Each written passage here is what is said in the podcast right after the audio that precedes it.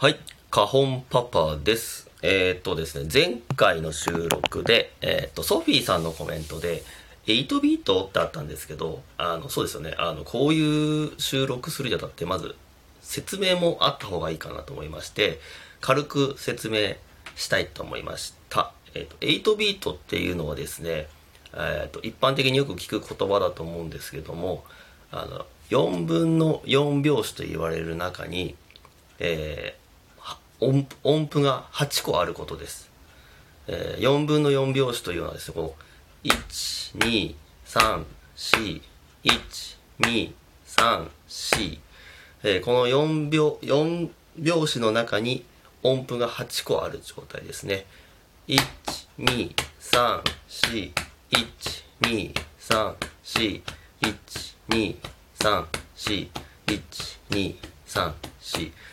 えー、とこのテンポを、8ビートと言われております。でこれにドラムの場合はさらに手と足がついてきて一般的によく聞かれる、えー8ビートと言われるものがありますね。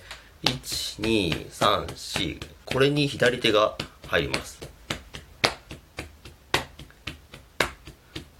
で次に足が入ります。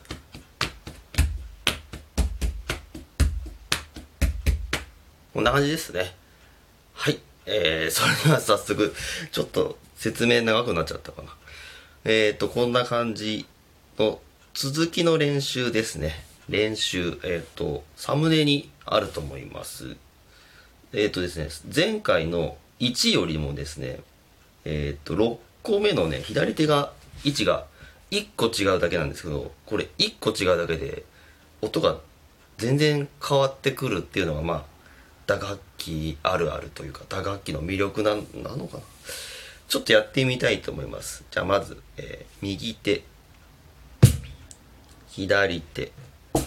でちなみに叩き方改めて見たんですけどベースは手を全体で置くとか据え置く感じ。タップはなんか手を添えるようなそっとした感じ。スラップはもうなんかハエ叩きのような引っ叩くような感じ。えっとこちらは全部あの YouTube のスタディカホンという動画を全部参考にしてお勉強させていただいております。スタディカホンの動画本当助かります。ありがとうございます。えーとそんな感じでですね。これをやってみましょう。